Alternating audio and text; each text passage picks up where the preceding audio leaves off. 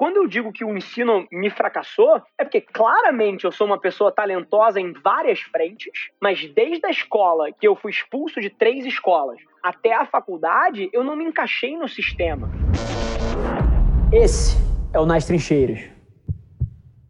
Essa é mais uma história que a gente vai olhar para trás e, e, ver que eu estava historicamente correto de novo. A sociedade olha para mim e fala: o Rafa foi um fracasso no modelo de educação. Eu olho para a sociedade e falo: porra nenhuma. O modelo de educação me fracassou como ser humano. Porque o que, que acontece? A forma que a gente educa as pessoas até hoje, ela foi criada para a revolução industrial, cara. Ela foi é. criada para formar apertador de parafuso ela foi criada para criar gente que, cara, ia pegar enxada e mexer na terra ela foi criada para educar em massa e com padronização todo mundo. Sendo que tudo que é de massa e padronizado em 2020 está sendo substituído por tecnologia. Qual é o campo que sobra para o ser humano jogar de braçada? Relacionamento e criatividade. E a nossa escola ela não forma as pessoas para isso. E aí, quando eu digo que o ensino me fracassou, é porque claramente eu sou uma pessoa talentosa em várias frentes, mas desde a escola que eu fui expulso de três escolas até a faculdade, eu não me encaixei no sistema. E se eu não tivesse tido uma mãe que alimentava a minha autoconfiança, a minha autoestima e que porra, socava na minha cabeça que eu conseguia tudo que eu queria se eu tivesse dedicação naquela direção e que eu podia tudo e encorajava as minhas vitórias e me dava limite nas minhas derrotas ou nas minhas cagadas. Se eu não tivesse tido a mãe que eu tive, o sistema de educação teria sufocado a minha autoestima a um ponto que eu ia me formar com 24 anos e achar que eu era um merda. Então, assim, o sistema de educação, ele não foi montado para o mundo atual. E aí eu tive uma segunda passagem que eu senti isso na pele, que foi quando eu abri a agência. Porque eu entrevistei centenas, talvez milhares de pessoas nos últimos dois anos para contratar para a agência. Eu faço questão de entrevistar todo mundo que entra nas minhas empresas. E mais uma vez, eu me vi deparado com um sistema que não prepara as pessoas. E aí o que, que eu comecei a fazer? Eu comecei a botar as pessoas para dentro e eu criei um negócio que chamava MBA de duas semanas. E basicamente o cara entrava, ele ficava duas semanas sem trabalhar, só fazendo mentoria com executivos nossos, passando por treinamento. Cara, a gente tinha um workshop, tinha atividade prática. Era um MBA de duas semanas. E aí, cara, isso melhorou um pouco? Melhorou, mas não era suficiente. A gente aumentou para quatro. Ou seja, eu tava contratando gente, deixando o cara estudando um mês na minha empresa recebendo salário. E aí eu falei, cara, agora vai, quatro semanas. Pum, melhorou? Melhorou pra cacete. Mas não foi suficiente. E aí, nesse momento, eu falei, puta, cara, mais de um mês não dá. Eu vou ter que cobrar isso na ponta do cliente. Se eu tô botando gente pra dentro e deixando o cara três meses aqui estudando, alguém tem que pagar essa conta. E aí a conta não fechava. Eu falei, caceta, eu preciso resolver isso fora. E aí eu parei todo mundo, criamos uma grade de habilidades práticas, soft e hard, né? Ou seja, habilidades comportamentais, habilidades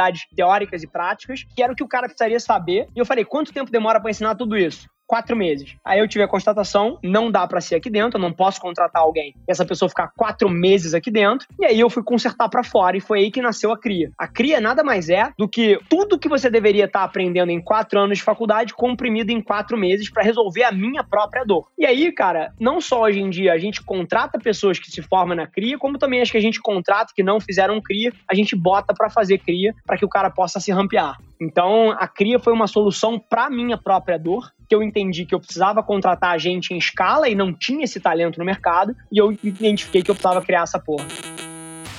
Fala galera, aqui é o Edwin Júnior, sócio e Managing Director na Adventures Inc. Tô aqui hackeando o podcast do Rafa para dizer que se você que está escutando esse episódio tem uma agência ou está pensando em abrir uma, você precisa conhecer a Adventures Partners, empresa do nosso grupo, que vai fazer você acelerar o crescimento do seu negócio através de consultoria, treinamento, processos e metodologias proprietárias aqui da Adventures. Acesse partners.adventures.inc e saiba mais. Grande abraço. Eu acredito que se você quer ser um empreendedor, a faculdade não serve para nada para você. Então anota isso, bota no seu bloco de notas. Uma faculdade, uma educação formal não faz nada por você se você quiser empreender. Assim, o que você encontra no dia a dia aqui, você estaria mil vezes mais bem preparado se você tivesse começado um negócio próprio agora e deixasse que esse negócio fosse a sua escola. Então essa é a primeira informação, guarda aqui. Passo 2 Se você quer ter uma carreira dentro de uma empresa, meu irmão, se você quer trabalhar no BTG Pactual, se você quer trabalhar, porra, no Itaú, se você quer trabalhar na Vale do Rio Doce, se você quer trabalhar na Petrobras, se você quer trabalhar, assim, em empresas muito grandes e fazer uma carreira corporativa, assim, aceite que isso ainda é uma bizarrice, acredite, isso vai mudar. A gente viu o Elon Musk falando que ele não liga a mínima o Elon Musk é um dos maiores empreendedores do mundo, tá? Fundador da Tesla, da SpaceX, da SolarCity, assim, o cara que fundou o PayPal lá atrás. Mas ele colocando na, na, na capa de um jornal, falando assim: eu não ligo a mínima nem para onde você fez ensino médio. Esquece. A gente contrata pessoas por aptidões, por talento, por DNA, habilidades técnicas e táticas a gente treina aqui. Eu quero gente foda. Então, essa é a cabeça que o mundo vai rodar daqui a 10, 20 anos, mas a gente não tá lá ainda. Hoje, se você quer ter um emprego na Petrobras, se você quer trabalhar no Itaú, você vai precisar de um diploma. O processo seletivo faz isso na largada. Então, se você quer uma carreira corporativa, não é sobre o que eu estou falando. Agora, isso não significa que é certo ou errado. A faculdade não serve para nada mesmo. Só que as empresas têm processos enrijecidos que tornam essa burocracia um pedaço que você precisa cumprir para poder entrar lá dentro. Agora, você tem a terceira etapa. Você tem profissões que você precisa do diploma. Esquece. Se você quer ser um advogado e praticar advocacia, você vai precisar passar na OAB. Se você não tem a faculdade de direito, você não faz OAB. Se você quer ser um médico, você precisa ter um diploma da faculdade de medicina. Porque você precisa do CRM e sem o CRM você não pratica. Se você quer ser um contador, você precisa do CRC. Se você não tem o CRC, você não pode assinar balanço. Então, assim, tem algumas profissões, e isso é uma bizarrice, tá? O que a gente deveria estar valorizando é a interseção entre teoria e prática.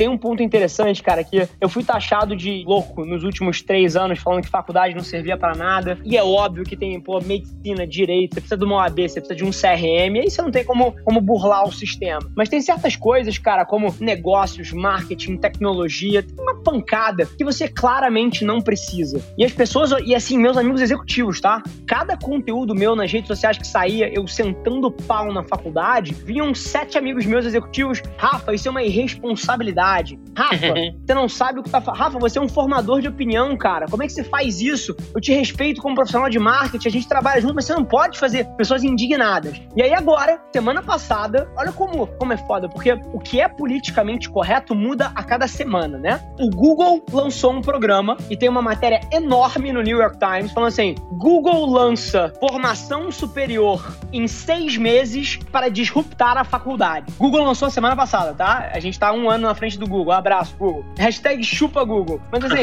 o Google lança esse negócio e aí, do nada, chuta o que acontece todos esses executivos que ao longo dos últimos três anos falavam, Rafa, que responsabilidade, agora estão mandando mensagem assim: você se antecipou? Caramba, Rafa, matriculei minha filha na cria. Assim, então é curioso e eu recebo de, de braço aberto, eu não sou um cara rancoroso e nem que guarda mágoa, mas é só uma provocação, porque nos próximos seis meses, a gente tá falando de educação aqui, vai ficar muito óbvio que o sistema de educação vai, superior vai ruir e a gente precisa vai. construir alguma coisa muito diferente. Não sei se é a cria ou se é alguma coisa que alguém vai inventar, mas eu digo uma coisa: precisa ser radicalmente diferente do que o que a gente tem hoje em dia aí fora. Sempre foi uma dor minha é que ainda assim que alguém fizesse um programa diferente, etc., mas geralmente quem dá aula em faculdade, em mestrado, essas coisas é gente acadêmica. E tem mais é. uma coisa que, que eu fiz no centro desse projeto, foi que a gente trouxe gente de mercado, né? Então se for que você tá no site, você vai ver lá, cara, quem dá aula na CRIO, o presidente da Mondelez, o Ricardo Dias, que é vice-presidente de marketing da Ambev, a Daphne, que é diretora da, da Nike, o Fonte, que é o CEO do Tinder, e assim por diante, né? Então, cara, é gente de mercado ensinando você a como ser alguém de mercado. Então, puta, é isso aí. Esse é um negócio que eu tenho um puto orgulho.